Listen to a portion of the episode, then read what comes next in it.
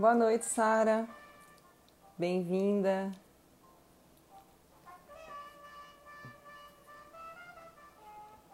Amanda, que surpresa! Bem-vinda! Como vai você? Anos, né? Que a gente não se vê. Que legal, bem-vindas. Jéssica, tudo bom, querida? Bem-vinda. Jéssica faz parte aqui da Comissão de Práticas Colaborativas, Mediação e Arbitragem aqui da subseção de Lauro de Freitas. Venham chegando, já botei a musiquinha de, de fundo. Aline! Ô, oh, querida, tudo bem? Nossa, que sensacional! Doutora Eliane Macedo chegando. Cristiane Cordeiro, obrigada pela presença. Essa live aqui cheia de personalidades aqui, nossa. Doutora Eliane agora está presidente da comissão da pessoa idosa aqui da subseção de Lauro, nossa presidente, está aqui conosco também e faz parte da comissão de práticas colaborativas. Tá bom o som, pessoal? Como é que tá? Me deem um feedback aí. Mandem para os contatos para quem interessar o tema da, da, nossa, da nossa live. Doutora Ana Patrícia chegou. Vou convidá-la aqui. Tá ótimo o som? Que bom. Boa noite, Suelis, tudo bem? Rose Bonfim, olá! Chegou o nosso dia! Finalmente! finalmente. Como é que você tá, linda? Tô ótima, feliz Som... por estar aqui com você. Deixa eu contar um segredo, viu? Me conta. Eu botei uma, uma blusa vermelha, bem vermelha, um batom vermelho eu fiz, olha.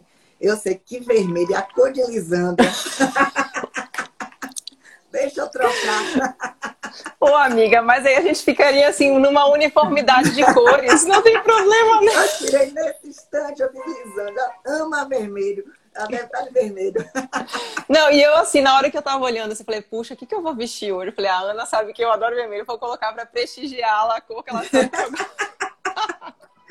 Quase. Mas Ai, tem, foi, tem uns quatro minutos que episódio, deixa eu lá, porque acho que Lisandra, ela, ela ama vermelho.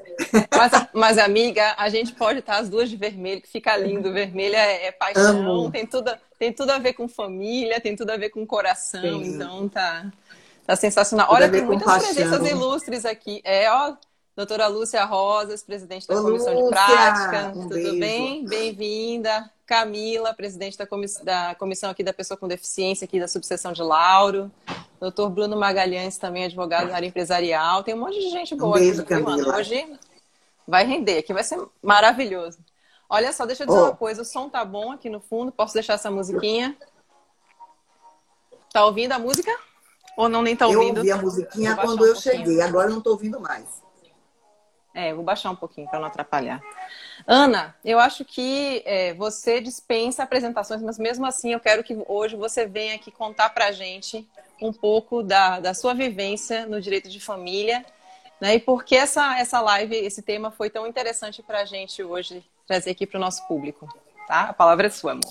É, obrigada. Primeiro eu quero agradecer a Lisandra, que é uma querida, assim, amiga, colega, tem feito um trabalho que eu acho de muito valor nesse período de pandemia. Ela tem abraçado é, essa causa de, de informação e todo o processo de, de transformação tem que passar necessariamente pela informação, né? Pela, por despertar a curiosidade, o interesse em conhecer um pouco além.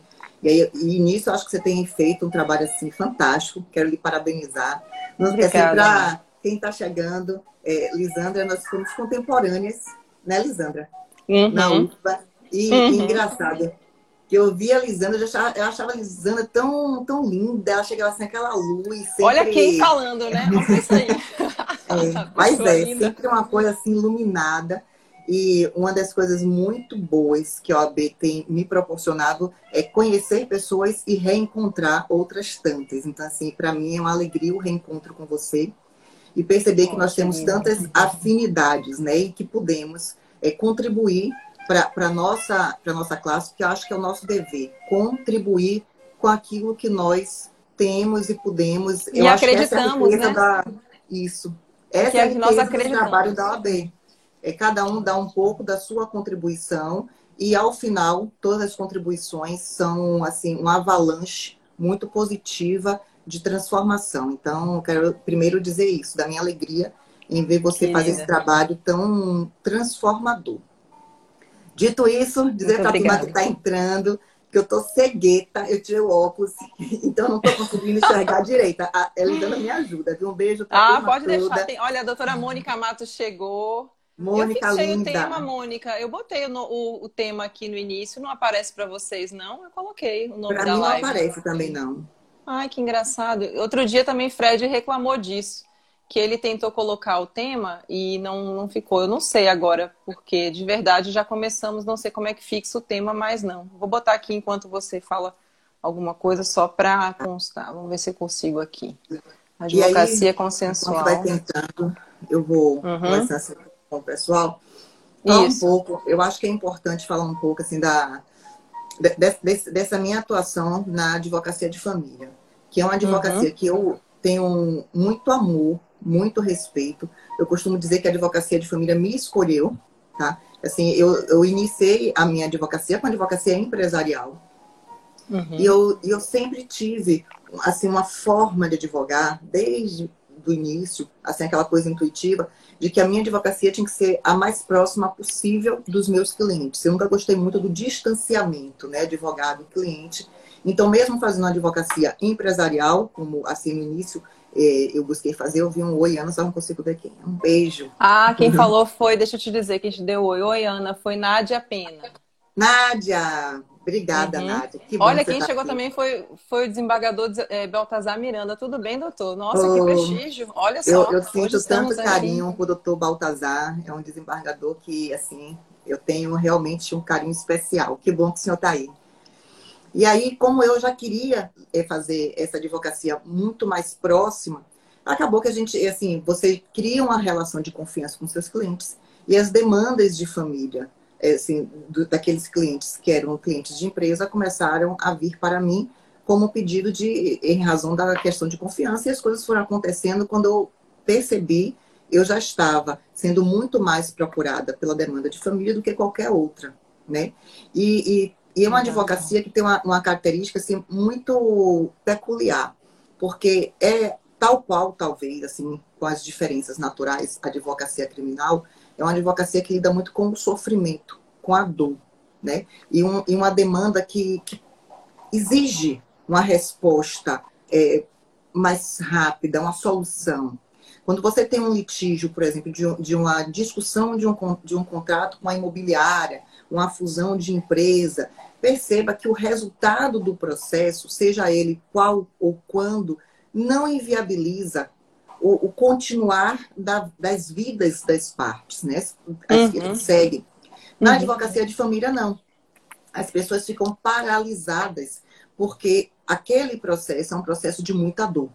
E é um processo de muita dor que transcende as partes do processo e vai para, para a família, toda a família, porque não tem como todo o núcleo familiar das duas partes estarem, de alguma maneira, é, em alguns casos, mais é, intensamente ou não envolvidos. Então, essa advocacia de, de família é a advocacia que eu digo que me escolheu e que, quando eu percebi, já estava tão envolvida que, enfim, hoje eu não consigo me enxergar fora, fora dela. Mas tem uma coisa, Lisandra, que sempre me incomodou muito na advocacia de família, sobretudo pelo fato de que eu me envolvo com a dor do meu cliente. Eu me envolvo, Perfeito. eu não consigo me distanciar. Mas né? família não tem muito como a gente fazer essa, essa separação. Sempre a gente traz um pouco disso, porque tem que ter muita humanidade para se tratar com direitos de família, né? Isso. Eu, eu, eu digo para minha turma do, do, escritório, eu falo isso o tempo inteiro. Essa é a última ação de guarda que eu vou assumir. Porque aquela dor, aquela aflição de ter uma mãe é, é, lutando para manter uma guarda de um filho, é, eu acho tão cruel, tão cruel que não tem como eu não me envolver. Só que com o tempo do exercício da profissão e com a maturidade que a, que a profissão nos dá, eu comecei a perceber que o resultado do processo, Lisandra, é ainda que é aparentemente favorável aos meus clientes, não conseguiam por fim ao litígio nem à dor. É. Então, assim, os meus clientes, mesmo quando eles tiveram ou têm uma decisão que seja aquela que eles desejavam no início de um processo, é, é, a decisão não põe fim. E óbvio que não põe fim ao litígio, porque aquela decisão é uma decisão é, imposta, ela é imposta por Vertical. um terceiro, exatamente, que não tem tempo, inclusive, e isso não é questão de desumanidade, é uma questão da estrutura que nós temos hoje do nosso Poder Judiciário. Não uhum. tem tempo para se debruçar naquela causa, nas minúcias daquela causa, naquela dor. Então, uhum. você terá uma decisão que vai impor um agir, um proceder, mas uhum. os conflitos continuam ali. E como os conflitos continuavam ali, e aquela dor também no meu cliente também me acompanhava. E chegou um momento que eu comecei a me sentir como advogada muito pouco competente. Porque alguém procura um advogado para resolver um conflito, eu não consegui, com o meu trabalho, por fim aquela angústia, né?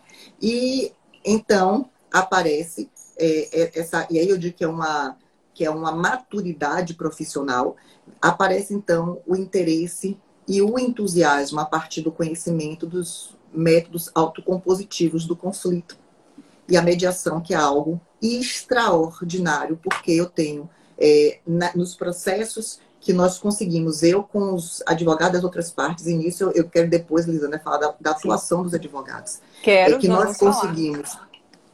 assim, converter as nossas energi energias para um lugar de estarmos no processo tentando mostrar quem é menos que o outro, porque no processo de família, lamentavelmente, acontece isso, em lugar de se provar tentar provar, por exemplo, numa disputa de guarda, quem possui ou detém naquele momento melhores condições para os menores, o processo é acaba mesmo. virando um processo de desvalor da outra parte. De você tentar Sim. mostrar que aquela parte não tem condições. Olha que coisa cruel é esse processo. Então, nos processos que nós temos conseguido assim reverter esforços para uma mediação, as partes conseguem, ao final da mediação, ter uma vida com mais civilidade e sem o peso, sem a dor do mal resolvido.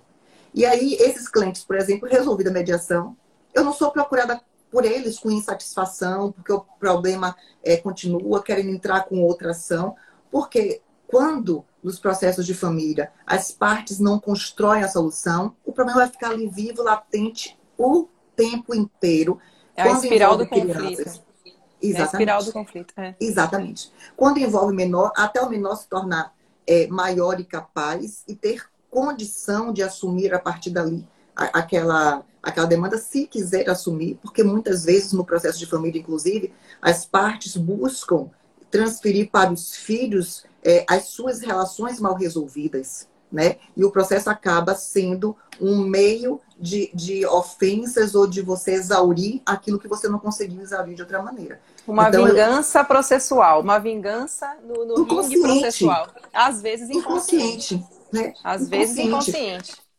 Sim, inconsciente, porque assim é, é uma forma de você não se desvincular daquela pessoa. E às vezes as pessoas não têm consciência de que não querem se desvincular do é outro verdade. ou da outra né? Inconsciente, uhum, é, que, uhum, aquela uhum. questão. E aí vem a mediação, que eu acho que, eu estou falando, obviamente, da minha perspectiva, que foi o que Lisandra me colocou, eu acho que a mediação chega, assim, na minha atuação profissional, como um momento, em um momento de maturidade, em que eu consigo perceber que as pessoas que me demandam e que confiam a mim as suas vidas e o bem mais precioso, que normalmente né, são as causas de filho, elas querem realmente que eu é, aponte caminhos. E o processo litigioso, em verdade, a gente prolonga a batalha, a guerra, Perfeito, a ofensa e a dor. Então, assim, por tudo isso, assim, Lisandra, eu acho que o que você tem feito nesse período, sobretudo, tem sido extraordinário, que é proporcionar a oportunidade de nós refletirmos sobre qual é o nosso papel, advogada e advogado, na advocacia e nesse momento, sobretudo, de crise. E para encerrar essa minha fala, assim, do que você me perguntou, uhum. E, e, e, também tem muito a ver com, com o que eu penso hoje sobre o que é ser advogada, sobre o que é ser advogado. Eu, hoje eu penso que ser advogado e ser advogado, e a justificativa, a razão para o nosso constituinte ter inserido um artigo na Constituição é, colocando que a advocacia é essencial à administração da justiça, não é não é para que o advogado e advogada seja mero instrumento de fomento de litígio ou uma figura simbólica para conferir formal, é, legalidade a um procedimento ou um mero instrumento de protocolar atos.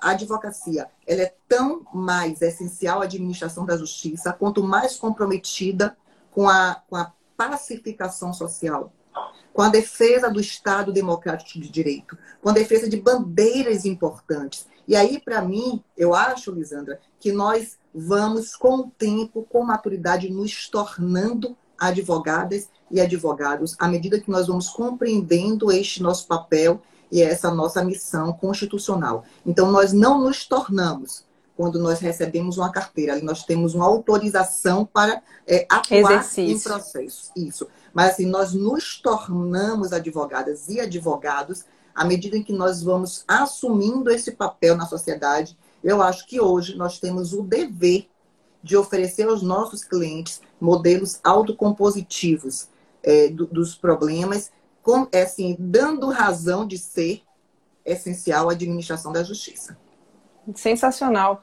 Ana, e assim, muito obrigada, porque nós duas somos amigas, então assim, você me dizer que está feliz com o que eu estou fazendo para mim, reverbera de uma amiga para outra, entende? É muito mais do que a Ana, é, vice-presidente da OAB, é a minha amiga que está me dizendo isso. Nós começamos uma caminhada juntas lá atrás, na faculdade, então assim, obrigada. E eu te falo duas coisas. Primeiro, as pessoas precisam diferenciar na linha do que você está dizendo advogar, né, que vem do latim advogare, advocare, advocato, quer dizer, é chamar a si não é necessariamente pegar uma espada e desembanhar no ringue processual, como eu falo nas lives, né? Isso. E aí duelar no direito de família, como você disse, desvalorizando o outro para chamar a atenção do juiz e com isso conseguir um, um, uma vitória. E aí, que tipo de vitória é essa? Que você disse perfeito. Porque assim, a vitória, digamos, é, pode ter sido uma sentença totalmente favorável ao seu pedido, quer dizer, todos os pedidos lá foram elencados, mas não resolveu o conflito. E você sabe quem teve essa mesma insatisfação que você, Ana? Não, me conte. Stuart Webb, aqui, ó. Esse aqui, do livro do, do Caminho. Você me indicou, inclusive. Pois é, quando a gente conversou lá no seu escritório, isso, Stuart, isso, Stuart Webb, que recentemente foi, fez aniversário, Ana, ele tinha a mesma, a mesma insatisfação que você e eu. Ele era vitorioso, bem sucedido nas causas, tá? Mas ele via que processos, eu vou falar bem devagar, bem claro para todos os nossos colegas que estão nos ouvindo, processos litigiosos em família causam desastres emocionais. Desastres, sobretudo quando há filhos. Né? Então, assim, ele, ele tinha vitória, mas ele se sentia infeliz. Como isso você está dizendo? É, olha, a sua fala é a fala de Stuart Webb, ponto. Então, assim, você está amparada por hoje um, um, gigante, porque ele é uma pessoa sensacional, vivo ainda, fez aniversário, como eu disse há pouco, e ele pensou, então, nesse método das práticas colaborativas, que nada mais são do que exatamente o que você refletiu. Nós não precisamos estar ex-adversa, quer dizer, doutora Patrícia lá defendendo é, João e eu defendendo Maria e ela ser aquela advogada que eu vou derrubar. Não, nós podemos trabalhar Exato. como equipe. Porque Exato. Maria e, e João têm interesses comuns. Se eles têm filhos, eles já começam tendo interesse em comum, que é o melhor para as crianças. Então, a gente partindo daí, trabalhando de forma colaborativa, a gente constrói. Então, já, já chamando aí para as práticas, a gente vai ter uma capacitação aqui em novembro, que seria em abril, e não foi por conta da, da pandemia, né? Que até a doutora Lúcia Rosa está à frente, a Inteligere, e vai ser 12, 13 e 14 de novembro. Eu super indico essa, essa formação, porque é uma ajuda nessa mudança de mentalidade, sabe, Ana?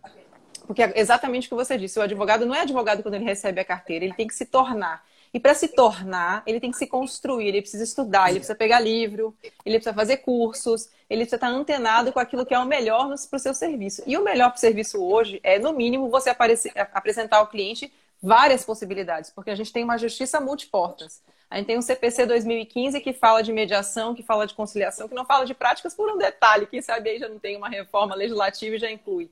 Então, assim, vale a pena fazer um trabalho de capacitação, porque você escuta profissionais que estão no mercado há mais tempo e que têm um, um background, um trabalho excelente. No primeiro dia você escuta só o advogado, no segundo você escuta o terapeuta, porque as práticas podem incluir outros saberes na resolução do conflito, e no terceiro dia você escuta uma, um especialista em finanças Então, é uma mudança assim de mentalidade de paradigma, Ana. É sensacional. Então, já eu já disse que eu vou fazer, né? Sim, fazer você falou, você falou, você falou curso, mim. É, nós precisamos investir mesmo na nossa capacitação e, e nos permitir a mudança né, cultural que está aí. Nós precisamos mudar o nosso paradigma de justiça e de atuação da advocacia.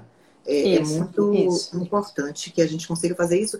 E, e Lisandra, é, eu tenho percebido esse movimento não somente no direito de família, e eu, aqui eu vou até fazer um, um parênteses para poder dizer, eu é, recentemente eu comecei a fazer parte do conselho da Associação Comercial da Bahia e eles estão assim muito voltados a eles criaram a câmara, né? Já tinha a câmara, eles estão na verdade já tinha, eles estão reestruturando para porque eles também obviamente constataram, né, que não é possível que o Poder Judiciário seja é, a única possibilidade de solução, até porque é o caminho mais doloroso, inclusive para eles. Pra, e, longo, e, veja, e, long, e longo, é, e, e, veja que eu não estou falando de demanda de família, estou falando uhum. os empresários, eles também já perceberam que, que assim, os conflitos precisam ser resolvidos é, sem a extinção das relações comerciais.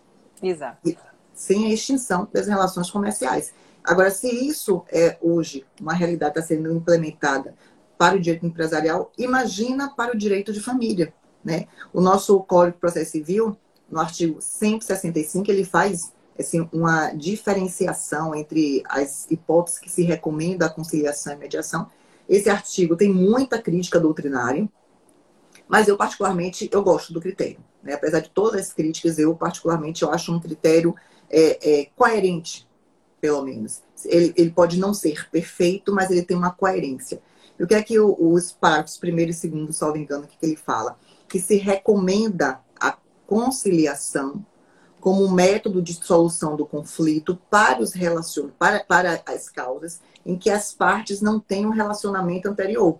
Né? Uhum. Que é, por exemplo, você comprou um aparelho de televisão, tem um problema. É, direito do consumidor, é, direito de você, trânsito, isso, todo tipo de Você coisa. quer resolver o seu problema, você não quer estabelecer um relacionamento com o fornecedor. Uhum. E para uhum. aquelas causas em que, para as demandas em que existe ou existiu um relacionamento anterior e é deste relacionamento que desenvolve o litígio, eles recomendam a mediação.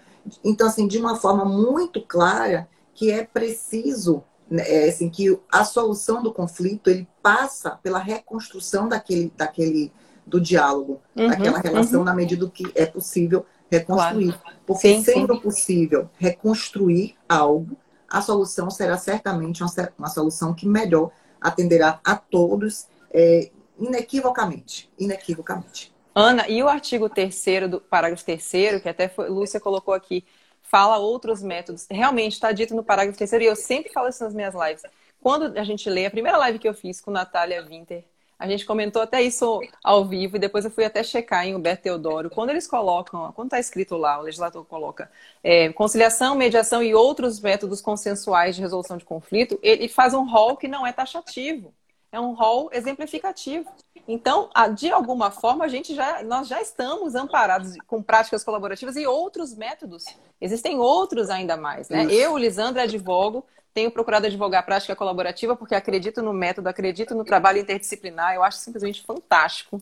Eu é, acho uso fantástico para a família, a gente já vai falar. Quer dizer, depois negociação, a negociação com base em interesse, não é a negociação de trocar e-mail e dizer assim, doutora Patrícia, qual é a sua proposta, qual é a minha proposta. Isso. E isso, isso, não é negociação. Eu trouxe até esse, o início, eu quero ler isso. depois para você uma frase. vou ler agora, logo, rapidinho, que a gente está em casa também. Vamos. Então, vamos. Olha, Olha bem o que, que ele fala aqui. William Ury, William, William Ury, ele foi um dos fundadores, fundadores da, do Harvard Project. Ele trabalha com isso, ele, ele, ele ensina as pessoas a negociarem num outro lugar, o que ele diz. A negociação não se restringe, não se restringe a uma reunião formal para discutir uma questão controversa. Não é só isso. Então, não é eu mandar, doutora Patrícia, boa, boa tarde. Minha proposta é essa. Aí lá vem ela e fala, doutora Lisandra, bom dia. Minha... Isso, não evolui, gente. Isso não é negociação. Isso é você tornar visível outra sua posição. Sim, mas é, negociar muito mais do que isso. Ele diz aqui: é uma atividade informal na qual você se envolve sempre que precisa conciliar com alguém. Gente, então é isso que eu falo, né? É preciso leitura, porque eu ouvi hoje de um colega dizendo, não, esse negócio de, de, de negociação não dá em nada, porque as pessoas não têm paciência para conversar e aí a coisa acaba. Tem técnica, meu amigo, tem escutativa, tem um monte de coisa. Quem faz o curso de mediação da ESA sabe, eu fiz. Então, assim, não dá para simplificar e dizer que a coisa não funciona porque as pessoas não abriram ainda a mente ou não estudaram o suficiente. É preciso se capacitar, é, não pode. É, é, tem, tem algumas coisas assim em relação a isso. Uma, que a, o, a mediação ainda é, é algo muito novo nas, nas grades das faculdades. Nós, por exemplo, hum. nós não fizemos, né? Nada, mediação nada disso. na nossa nada. faculdade. Então, a nossa Amiga, formação... não revela a nossa idade aí, não, pelo amor de Deus. Tô falando a idade, não, nem, nem se preocupe. Tô brincando. É segredo. então, assim, assim, a nossa turma, a nossa geração, uhum. é uma geração que foi, assim, preparada para o processo do litígio, né? É, então, é compreensível que a turma né, dessa nossa geração ela não seja tão aberta à, à, mediação, porque eles não conheceram a mediação, eles foram preparados para o processo litigioso. Uhum. E, e, essa questão do você se encantar é um processo, né? Foi aquilo que eu falei, assim, é um processo de maturidade profissional, é um processo de sensibilidade com a dor do outro, que é a questão da empatia, de nós não Perfeito. sermos indiferentes com a dor. Então, é um processo.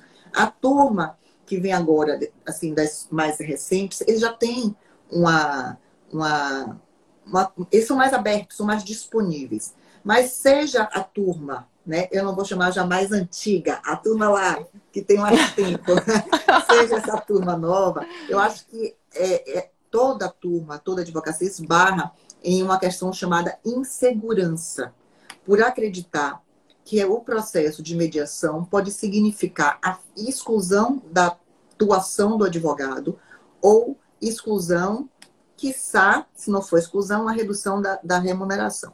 Então, nesse ponto, eu acho que nós podemos, Lisandra, dar uma contribuição muito bacana. É, a nossa tabela de honorários do AB, por exemplo, ela não prevê a remuneração nem a hora técnica para mediação.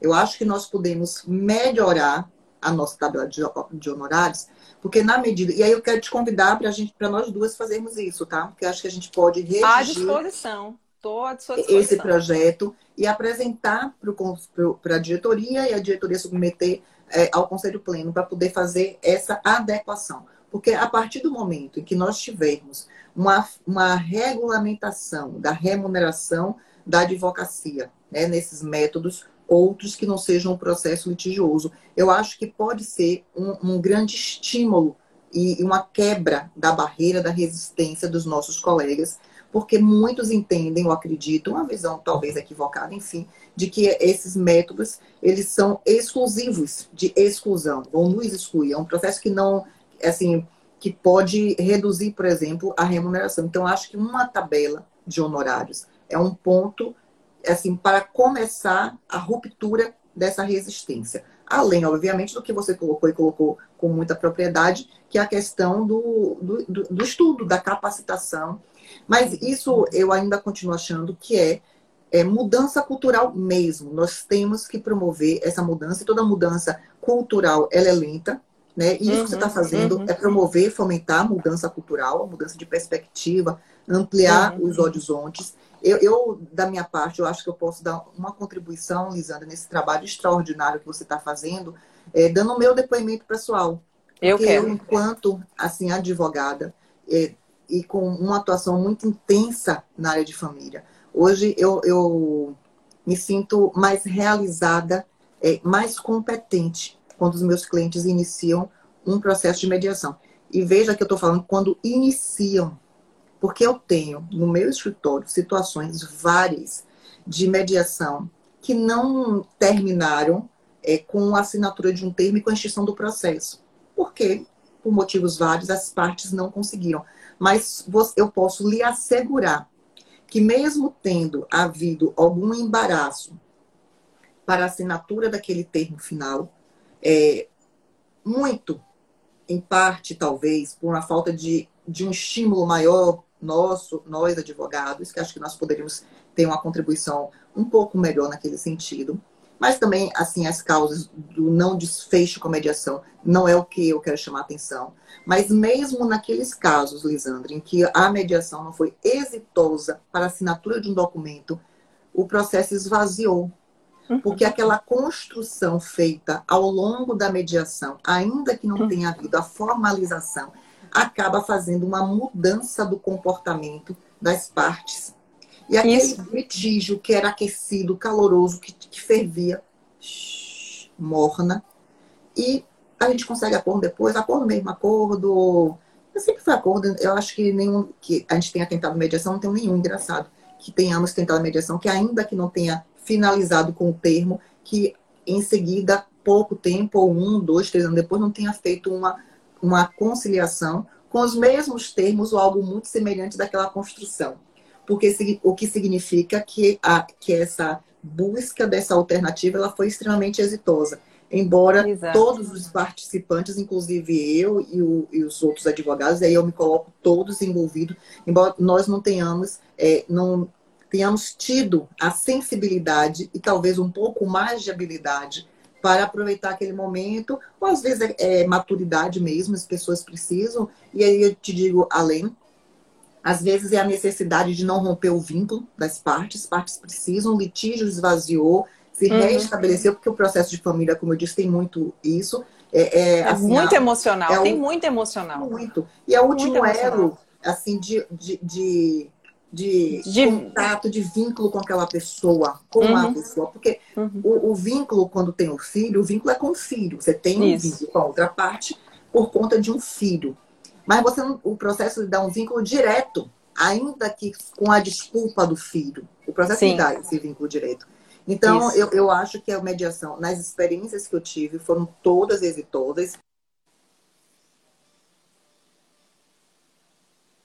Tentou entrar aqui uma ligação.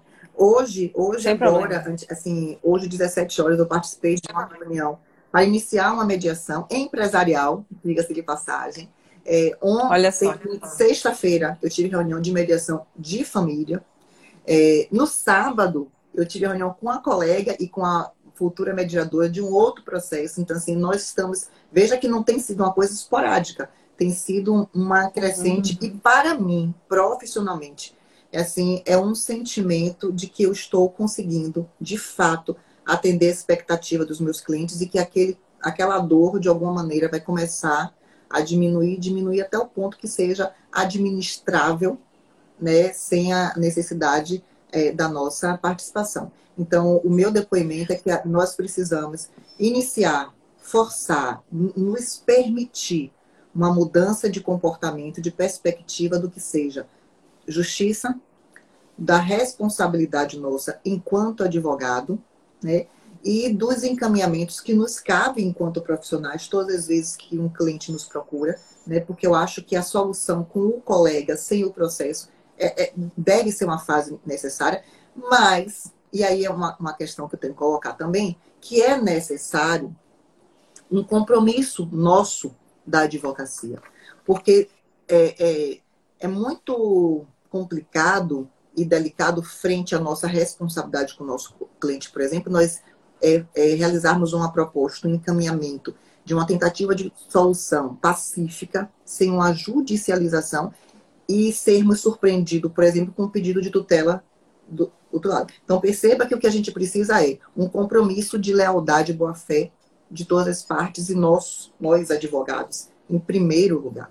Porque quando nós firmarmos o nosso compromisso com um colega, ainda que não escrito, o ideal é que seja escrito, tudo. É, eu vou falar, eu posso dar, dar até uma contribuição sobre isso. Ainda que não seja, deve ser, mas ainda que não seja, se nós firmamos um compromisso de tentar uma solução pacífica, nós temos que ter a lealdade de não ingressar com medidas judiciais.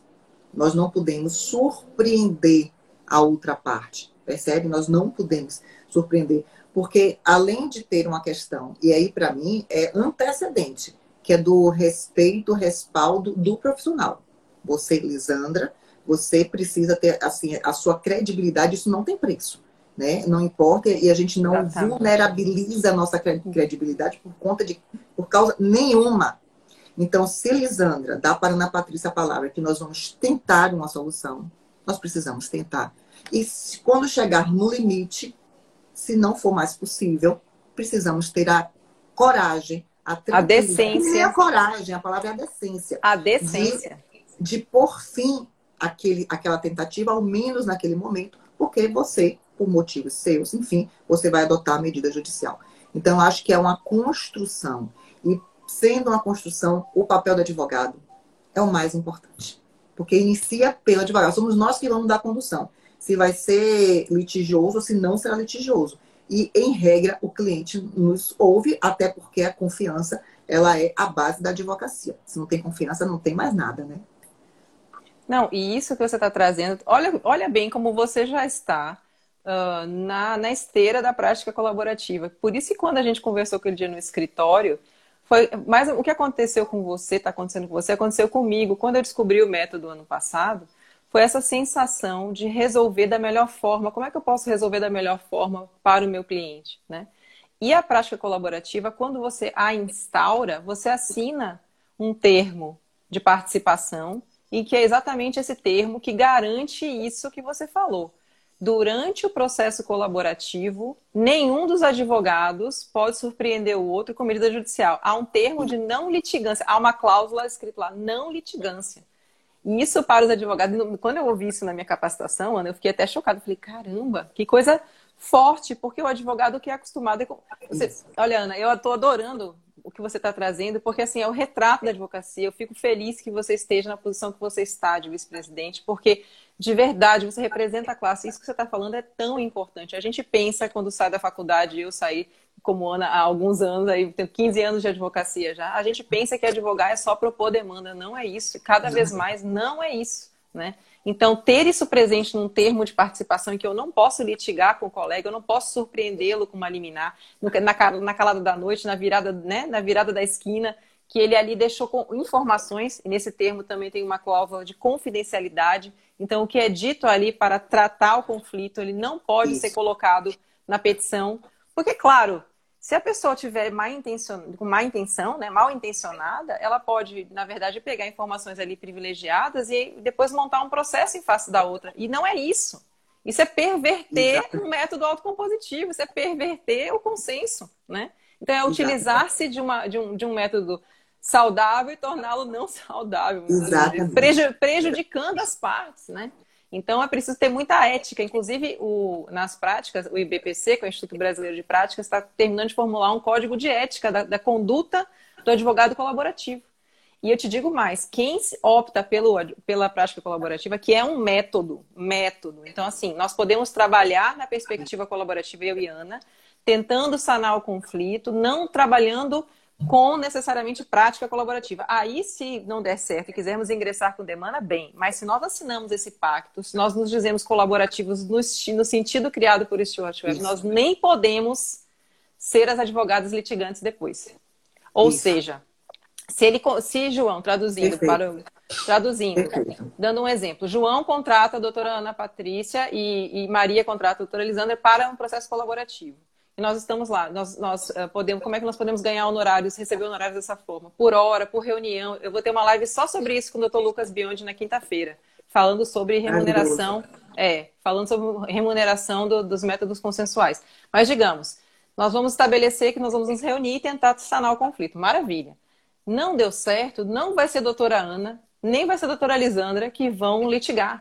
Até porque a gente está envolvido com aquilo, a gente tem ali um compromisso, é, né? É, é, dá para sentir que é antiético. Então, assim, evidente que quem vai trabalhar dessa forma vai se remunerar no processo colaborativo e não no processo litigante. Então, desde já, judicial. Então, desde já, eu me coloco sim à disposição, porque a gente precisa criar um, um, um espaço na tabela específico para tratar disso para as pessoas terem a segurança, os colegas terem a segurança de cobrar os seus honorários também, é, de forma, como eu vou dizer assim, tranquila, né? De dizerem, olha, isso aqui está na tabela da OAB, sempre é uma referência, né, Ana? Então, eu, eu penso que é super válido isso sim. Critério, né, Lisa? Nós precisamos critério. ter critério.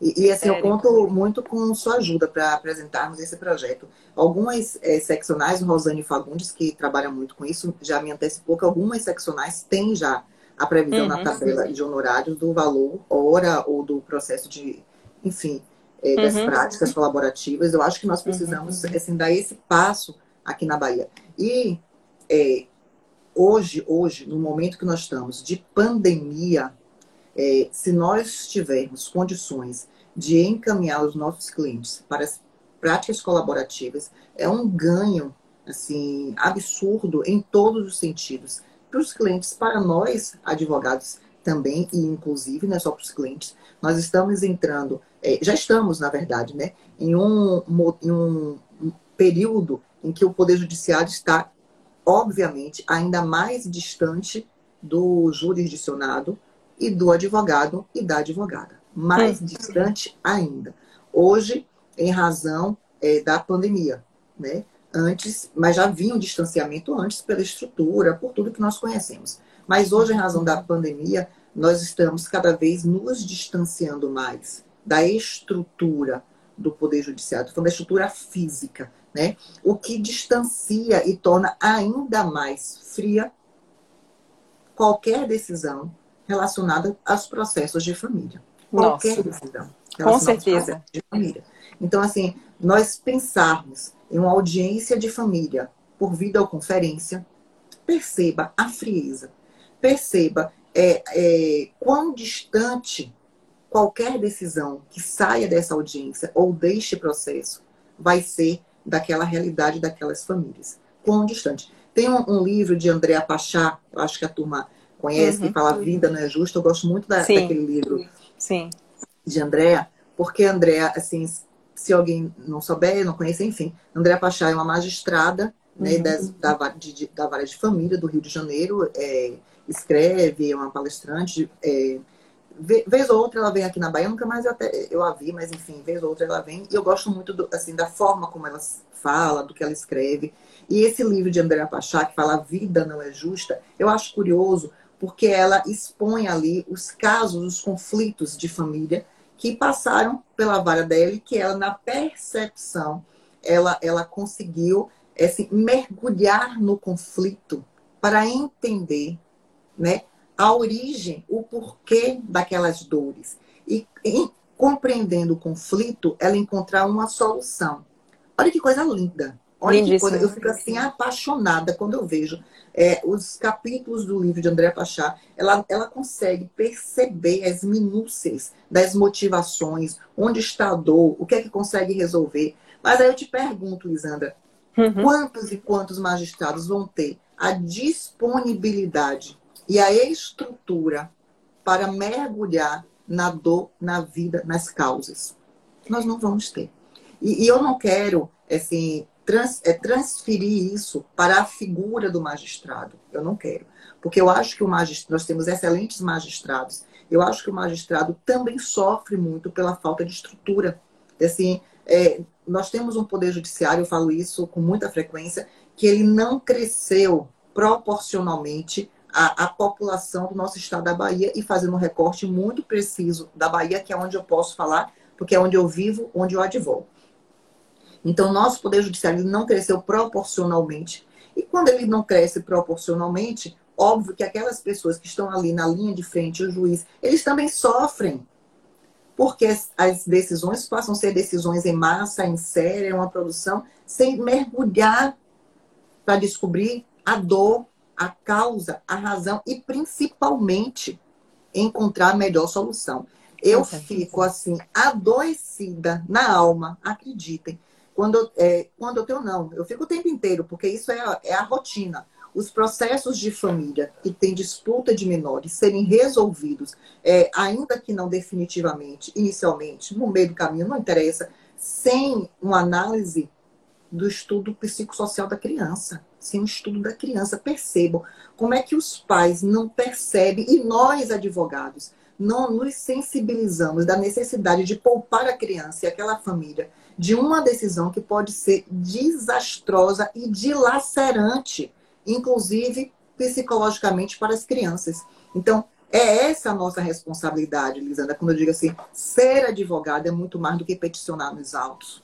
Ser advogado é muito mais do que ter uma carteira é, da Ordem dos Advogados do Brasil. E, é, e, e, assim, ser essencial à administração da justiça significa você ter compromisso.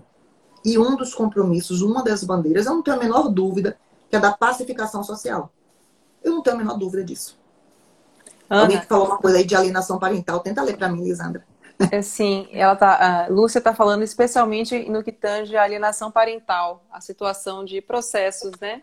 Processos. Sim, sim. Nossa, processo litigioso para acontecer a alienação parental é muito fácil, né? Então, e você usa às vezes a criança e utiliza o processo e faz uma alienação e ainda por cima disfarçando. Olha.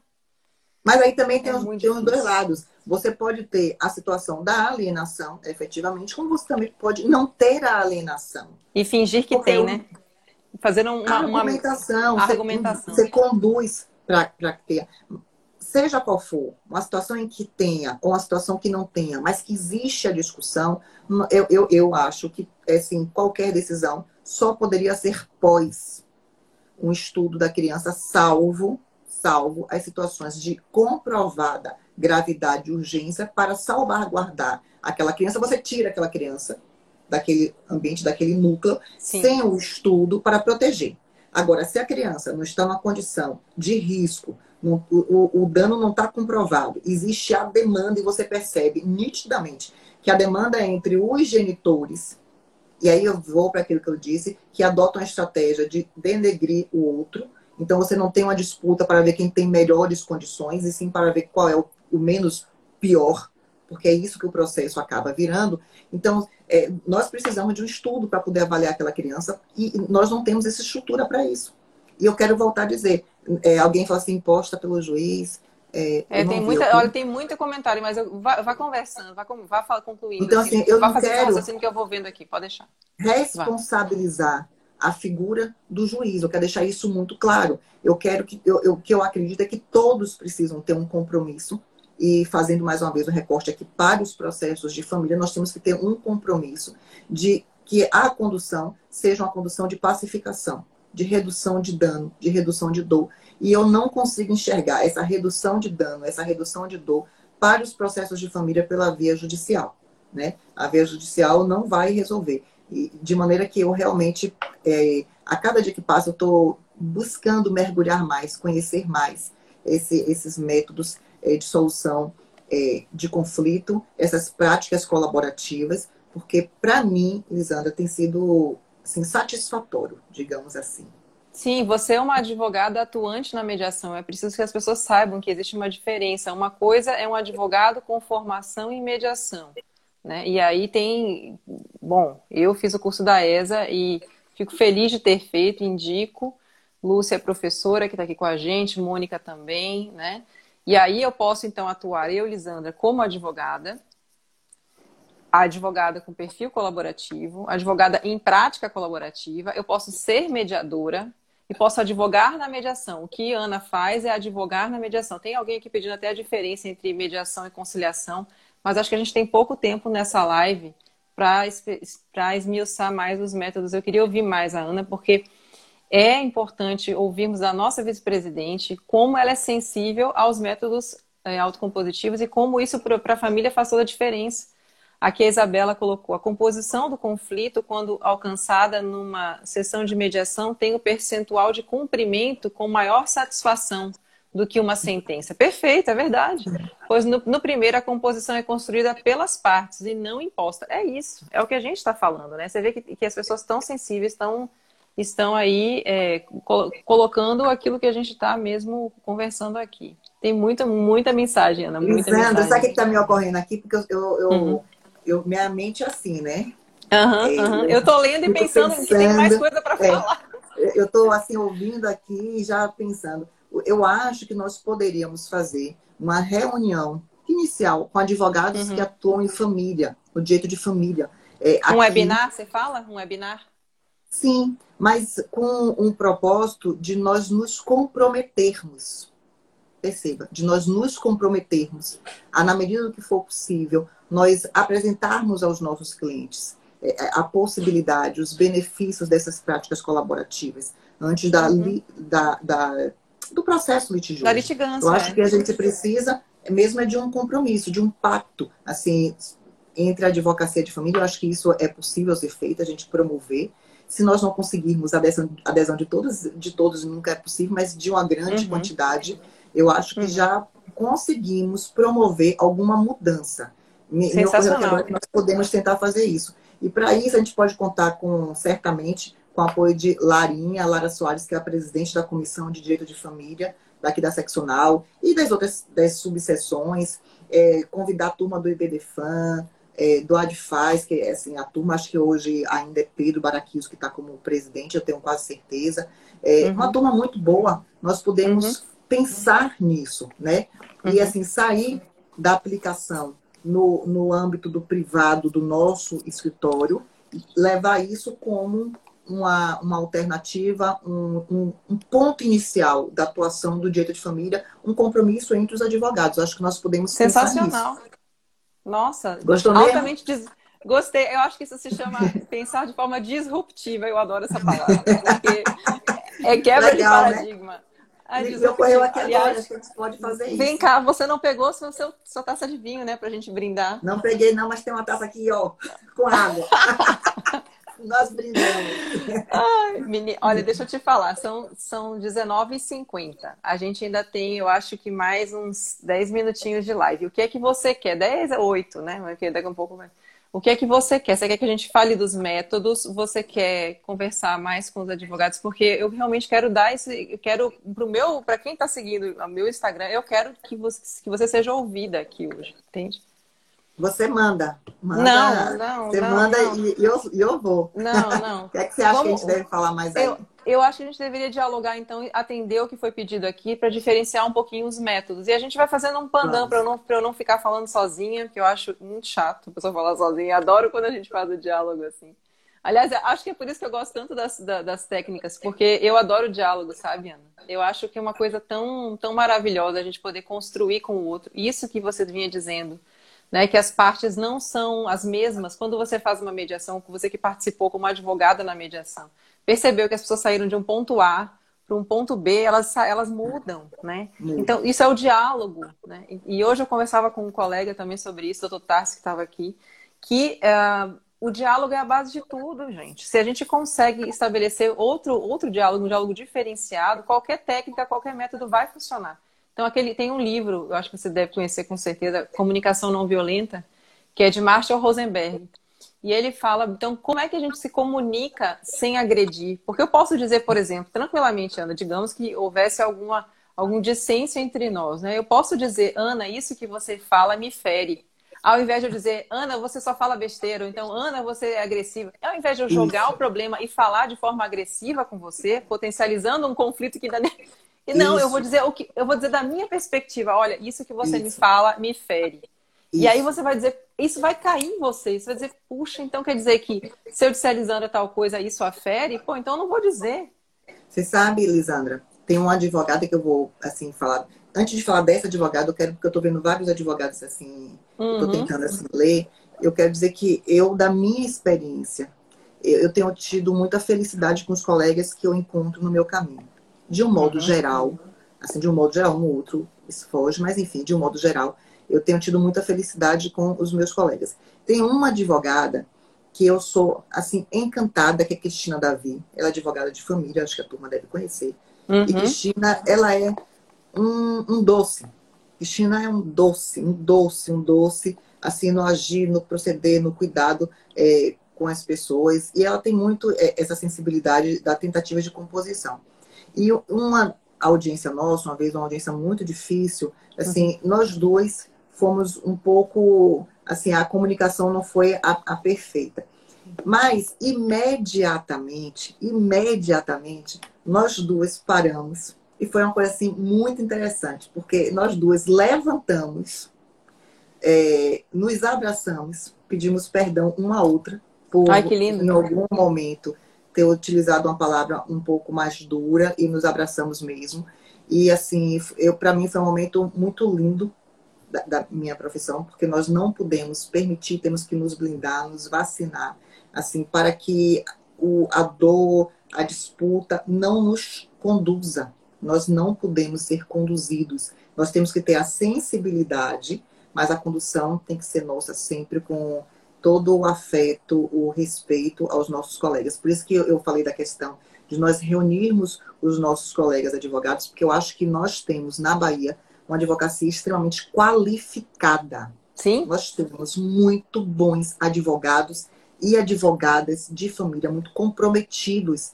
E se nós conseguirmos nos reunir é, para alinhar, fazer esse compromisso, eu tenho certeza que a Bahia vai ser vanguarda nessa, nessa, nessa mudança de paradigma do Brasil, sendo referência, não tenho a menor dúvida. Porque advogados e advogadas qualificados para isso, eu não tenho a menor dúvida que a Bahia tem e tem muitos. Tem, tem mesmo. E eu que sou do Rio Grande do Sul, vim de fora, posso dizer isso com tranquilidade, que vejo aqui o, o, né, o cabedal, assim, a, a, o gabarito dos colegas, né? E, e acredito Muito também, eu, eu sou feliz em trabalhar aqui, Ana, e mais ainda em trabalhar podendo utilizar esses métodos autocompositivos. Poxa, é tão pouquinho tempo, não dá pra gente diferenciar uma coisa da outra muito, não. não tem vamos, vamos marcar uma live só para falar dos métodos, então. Eu quero mandar, mais... se você me permitir, um beijo para essa turma que tá entrando. Vá, vai falando turma... com o pessoal aí, deixa, tem muita eu, gente. Eu não tô tá conseguindo enxergar? enxergar o nome. Ó, não. eu vou te dizer assim... os nomes aqui. Tem Alice Macedo, Macedo Burato, Burato! Vitor Gurgel, é.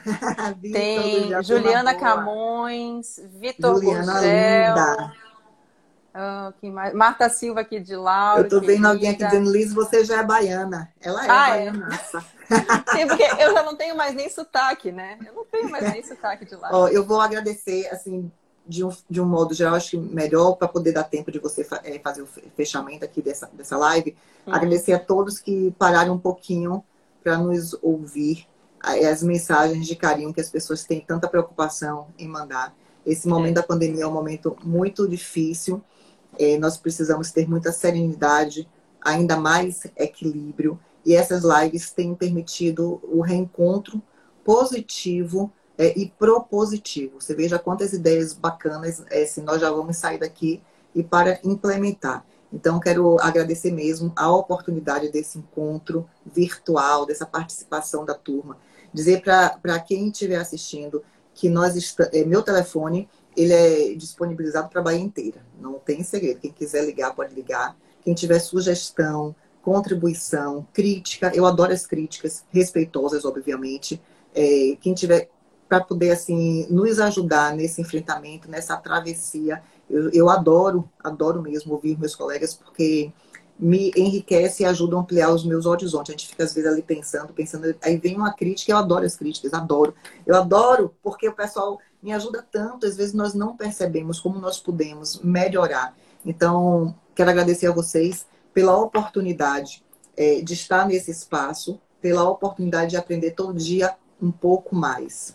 E para Lisandra, as, quero lhe agradecer pela generosidade, né?